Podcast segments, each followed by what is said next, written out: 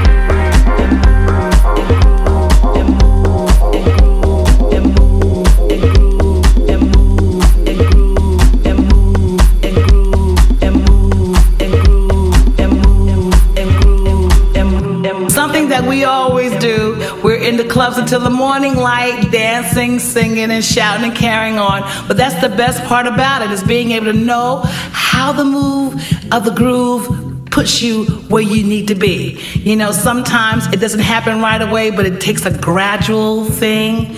Like at one o'clock, it doesn't happen, but at five o'clock, you've lost your mind. You know what I'm saying? So the best part about this is being able to talk about how it feels because that's what the song is about. It's about how the feeling can get to you and make you groove and move and groove to the beat, to the beat, to the beat. You know I'm saying? The beat, to the beat. You know I'm saying? The beat, to the beat. You know I'm saying? The beat, to the beat. You know I'm saying? The beat, to the beat. You know I'm saying? The beat, to the beat. You know I'm saying? The beat, to the beat. You know I'm The beat, to the beat. You know I'm saying? The beat, to the